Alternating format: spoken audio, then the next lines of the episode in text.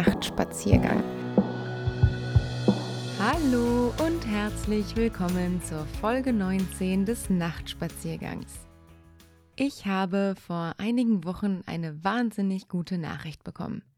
So eine von der Sorte, wo man sich so richtig nachhaltig freut und jedes Mal, wenn man wieder an diese Nachricht gerät, ein kleines bisschen aus dem Häuschen ist. Schön ist das. Und gleichzeitig hat auch das natürlich eine Kehrseite. Da stoße ich eine neue Tür auf und habe einen wundervollen Möglichkeitenraum. Und was mache ich? Ich denke ihn mir kaputt. Oder zumindest denke ich ihn mir kompliziert und ich denke ihn aus, bevor ich ihn überhaupt erst betreten habe. Kennt ihr das? Geht euch das vielleicht auch so? Ein Teil von mir hofft, dass es euch auch so geht und ein anderer Teil hofft, dass es euch nicht so geht. Aus Gesprächen mit Freundinnen weiß ich allerdings, dass das ein Phänomen ist, was uns relativ häufig begegnet. Gerade dann, wenn wir schon die ein oder andere Portion Leben einstecken mussten. Das heißt, wenn wir wie alle Erfahrungen gemacht haben. Erfahrungen mit Scheitern, Erfahrungen mit Dingen, die nicht ganz so gelaufen sind, wie wir uns das gewünscht oder akkurat geplant haben. Und das sind dann die Momente, wo man ein kleines bisschen an sich zweifelt und denkt, Mensch, kriege ich das denn jetzt beim nächsten Mal besser hin oder bleibt sie jetzt dabei?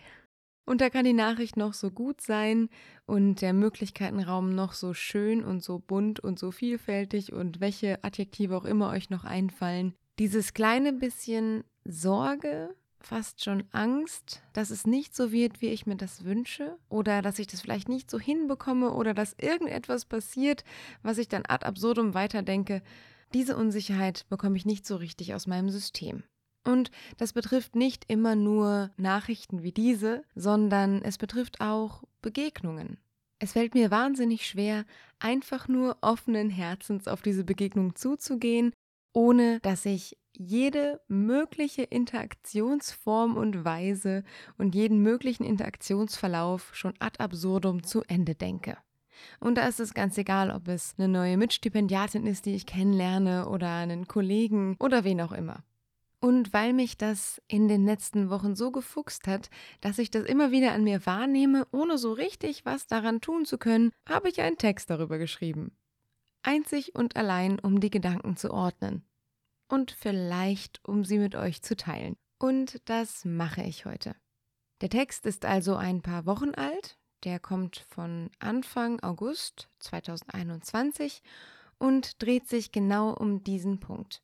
Diese Mischung aus Minenfeld und Referenzkette, die mir immer dann begegnet, wenn eigentlich ein Möglichkeitenraum im Raum steht. Ich habe mich dabei an einer Retro-Metapher entlang gehangelt und vielleicht erinnert der oder die eine oder andere sich an dieses Spiel und wird animiert, das nach dieser Podcast-Folge oder währenddessen mal wieder zu spielen, sofern er oder sie einen Windows-Rechner hat.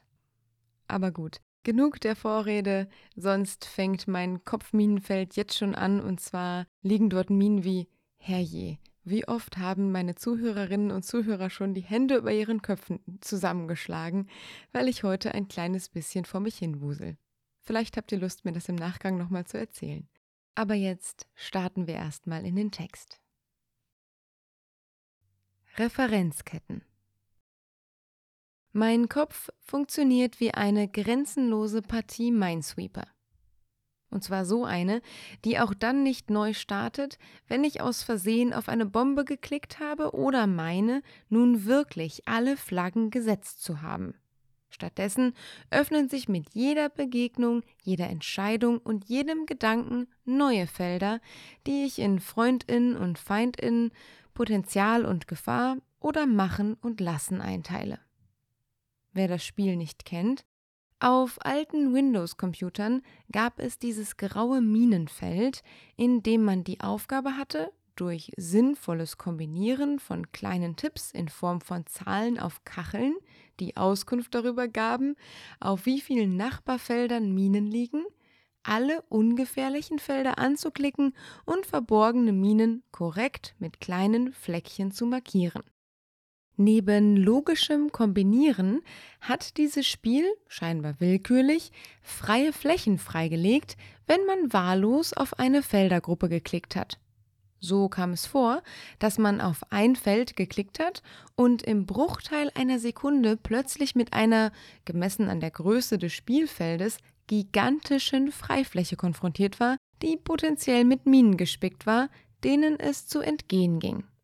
Manchmal habe ich den Eindruck, ich stolpere in meinem Leben von einer dieser Freiflächen zur nächsten, immer auf der Suche nach potenziellen Minen und immer vom hilflosen Versuch begleitet, auf Basis mangelnder, zum Teil nur aus meinen eigenen Ängsten und Erfahrungen zusammengereimten Fakten, hoffnungsvoll rote Flaggen zu setzen, nur um dann doch auf die nächste Mine zu treten. Dabei ist ganz gleich, wie klug ich kombiniere oder ob der neue Möglichkeitenraum tatsächlich mit Minen übersät ist. Was, wenn es einfach nur eine neue Freifläche ist, auf der ich mich gestalterisch und lebensfroh austoben darf, weil sie sich mir einfach so beim Vorbeileben vor den Füßen auftat. Doch anstatt so offen und dankbar an den neuen Raum heranzutreten, schaue ich nach Mustern alter Orte, mit denen ich meinen Kartierprozess zu erleichtern hoffe. Immerhin muss ich dann nur Daumenmaß nehmen, weil ich mich auf alte Kodierhilfen stütze und auch verlasse. Das spart Zeit und Kraft und vielleicht spart es mir auch die nächste Katastrophe. Immerhin gab es davon schon genug. Und irgendwann ist auch mal gut. Das Ganze ist sowas wie eine Schutzausrüstung für mich. Doch so sehr die mir auch Sicherheit gibt, so sehr schränkt mein Visier die Sicht für das wundervolle Panorama der Fläche und ihr Potenzial, sich gestalten zu lassen, ein. Ganz davon abgesehen, dass es den meisten Flächen schlicht nicht gerecht wird, sie nur in Bomben, Flaggen und belanglose Leerräume zu unterteilen. Versteht mich nicht falsch, ich finde es klug und gut und gesund, Fundamente nicht auf Sand zu bauen, sein Zelt nicht im Dornbusch aufzuschlagen und das Strandlaken möglichst oberhalb der Flutkante auszubreiten. Der Unterschied zu Bomben und Flaggen ist hier nur, dass ich Sand, Dornbusch und Flutkante an Fakten festmachen oder im Gespräch mit Einheimischen um mich herum erkennen kann. Vermutete Bomben bleiben bis zur Explosion ohnehin unsichtbar. Und die Fläche, unter der wir Bomben vermuten, bleibt für immer unbetreten, auch dann, wenn die Bomben nur in unseren Köpfen sind. Wer weiß, was wir dabei verpassen. Die besondere Herausforderung ist nun mindestens zweierlei. Zum einen möchte ich für die Fakten sensibel bleiben, die berechtigte rote Flaggen in meinen Freiraum stellen und diese zwar kritisch hinterfragen, aber im Grunde als solche annehmen, als Fakten. Das macht die Gestaltung des Raumes für mich ganz persönlich genussvoller, weil sicherer. Zum Zweiten muss ich mich zusammenreißen bei der Bewertung dessen, was ich sehe. Es ist ja nicht so, dass ich nur Minen suche. Nein, nein. Ich vermute, fürchte und plane gleich ganze Dominoeffekte ein. Wenn hier eine Mine liegt, dann fällt mit ihr dieser Hang in sich zusammen. Der Baum, der dort oben steht, der zerbricht, der Boden marodiert, das Haus darauf sackt in sich zusammen und bevor ich noch die Mine sinnvoll abgesteckt habe, sehe ich mich schon wieder plötzlich, aber glasklar, ohne ein Dach über dem Kopf dastehen. Diese Referenzketten können im Übrigen auch ganz wundervoll sein und voller Hoffnung strotzen, aber da auf einem Minenfeld in jeder Hoffnung auch ein potenzieller Verlust liegt, macht es das nicht unbedingt leichter. Vielleicht sogar eher im Gegenteil. Hoffnungen sind ein zweischneidiges Schwert, aber das ist wohl Stoff für einen anderen Text. Fakt ist, auf Minen treten wir alle immer mal wieder. Anders als bei Minesweeper ist aber das Spiel dann nicht vorbei. Wir können aufräumen, den frei gewordenen Platz neu nutzen und finden unter dem Schutt ja vielleicht noch den ein oder anderen Schatz. Manchmal muss es dafür ja mal gehörig knallen, auch wenn wir mal wieder so gar nicht darauf vorbereitet waren. Vielleicht sollte ich am Ende dieser Gedankenwanderung die Minenfeldmetapher an sich hinterfragen. Ein neuer Raum, ganz gleich ob in Form einer Entscheidung, eines Jobs oder einer Begegnung, ist erstmal einfach nur das ein Gestaltungsangebot, eine Freifläche. Vielleicht schauen wir uns das einfach mal mit interessierten und wachen Augen vorbehaltlos an, genießen das Panorama, die neuen Farben und Perspektiven, die Schluchten und Gipfel. Und dann, dann machen wir was draus. Ich finde, das klingt gut. Es ist so verrückt. Schon wieder ist es so, dass seit dem Text so viel passiert ist, was den Text in ein ganz anderes Licht stellt. Ich war in so einem leichtfüßigen Gefühl von jetzt machen wir es, jetzt geht's los, jetzt geht's weiter und ich ignoriere alle Minen und nutze die Freifläche und finde das super. Und ein paar Wochen später finde ich mich wieder nach einem sehr langen Bibliothekstag, kurz vor Mitternacht, vor meinem Podcast-Mikrofon und denke mit einem Teil meines Gehirns schon wieder an morgen und frage mich, was da wohl alles schief geht ob ich morgen denn dann diese To-Dos schaffe und wie diese Begegnung wird, die morgen noch ansteht und ob das alles so seine Richtigkeit hat mit dieser Freifläche und diesem Nutzen. Und es ist verrückt, weil die wahnsinnig gute Nachricht, die bestätigt sich mit jedem Mal, wo ich darüber spreche, mit jeder Handlung, die ich dafür unternehme und jeder planerischen Tat, die sie konkreter macht. Das ist wundervoll und da fällt es mir absolut leicht zu sagen, ja genau, das ist ein Möglichkeitenfeld und jede Mine, die da liegt, ach, die werde ich mit Liebe als Feuerwerk betrachten. Und dann gibt es andere Sachen, die in den letzten Wochen so waren, wo ich denke, Mensch, da hatte ich vielleicht nicht genug hingeguckt und bin auf eine Mine getreten, die ich hätte vermeiden müssen, wo ich vielleicht die Referenzketten ein kleines bisschen sorgsamer hätte betrachten müssen. Und gleichzeitig klingelt in mir dann die Theorie der Achtsamkeit, die sagt, naja, du warst immerhin im Moment und das ist doch gut. Und so soll es doch auch sein. Im Moment scherst du dich nicht um Fleckchen und Minen und Sorgen und Referenzketten. Und gleichzeitig habe ich das für mich noch nicht so richtig ausgelotet. Das Gleichgewicht dazwischen. Also zwischen der Freiheit und dem Minenabstecken. Aber vielleicht ist das ein ganz guter Moment, den Text mal zu sortieren.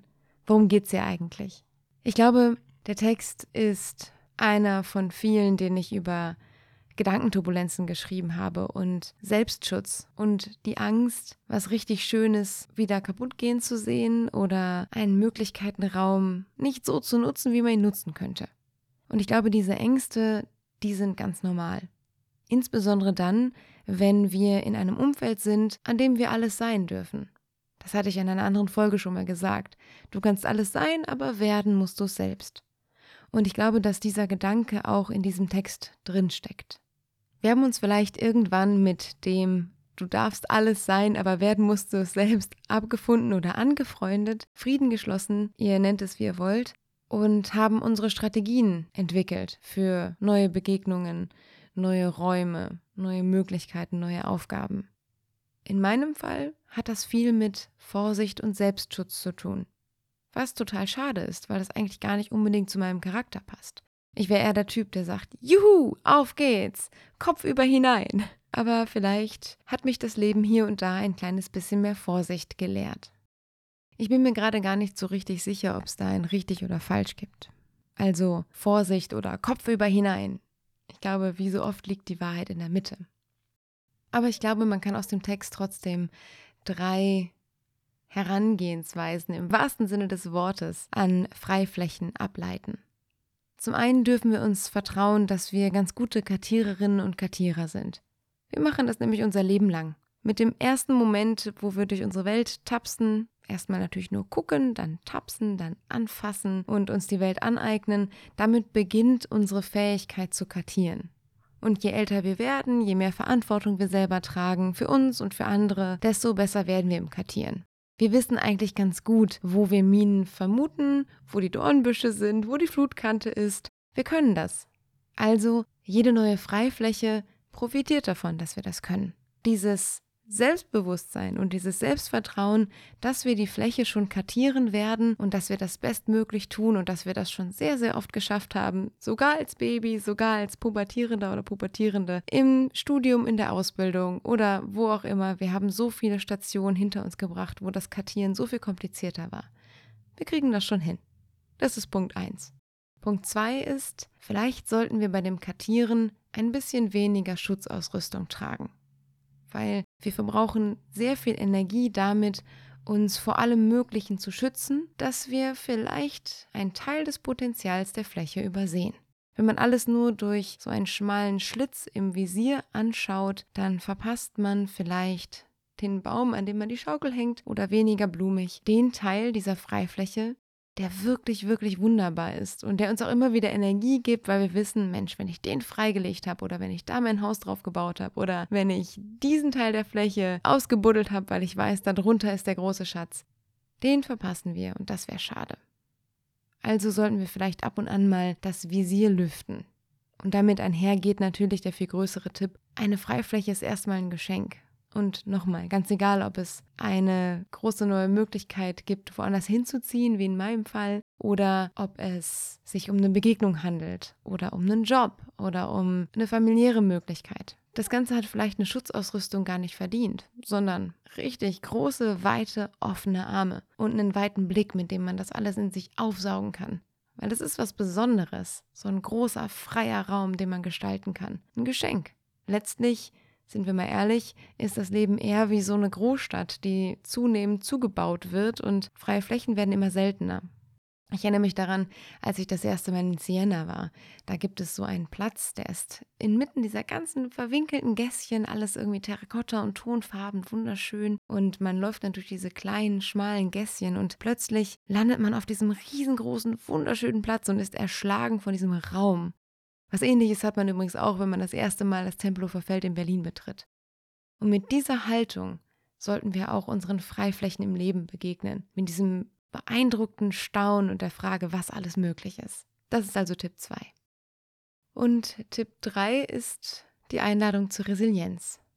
Denn ganz egal, wie sehr wir das genießen, gestalten, planen, abstecken, mit Fakten abchecken, wo unsere Minen liegen, ganz egal, was wir machen, es ist einfach Teil des Konzepts, dass wir hier und da auch mal auf die Nase fallen, stolpern oder wie in diesem Bild auf eine Mine treten.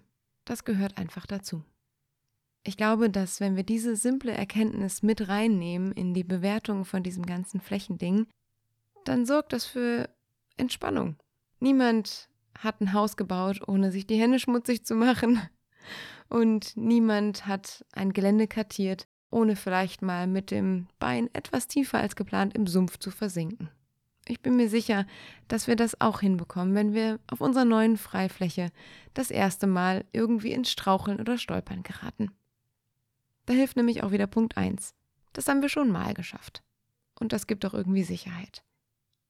Wenn ich mir also jetzt vorstelle, dass wir alle uns diese drei Tipps zu Herzen nehmen.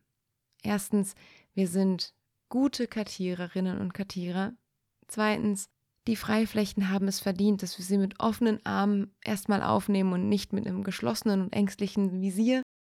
Und drittens, wir treten ab und an auf Minen. Das ist Teil des Ganzen und gehört dazu und das sollte uns den Spaß nicht nehmen an der neuen Fläche. Das sollten wir uns nachsehen, wenn es mal wieder so ist.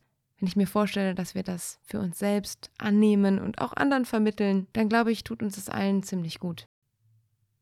In diesem Sinne, Lasst uns die Segel hissen oder den Maßstab oder die Gummistiefel anziehen, wo auch immer mit ihr eure neue Freifläche betretet, wenn sie mal da ist und wiederkommt. Ich wünsche euch, dass ihr von dort, wo ihr steht, eine wundervolle Aussicht habt und euch freut, herauszufinden, wo die Minen liegen, aber vor allen Dingen herauszufinden, wo euer neuer Lieblingsplatz auf dieser Fläche ist.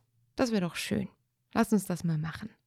Und jetzt entlasse ich euch in die Nacht, in den Tag, zum Wäscheaufhängen, vielleicht zu einem Spaziergang und freue mich total über Rückmeldung.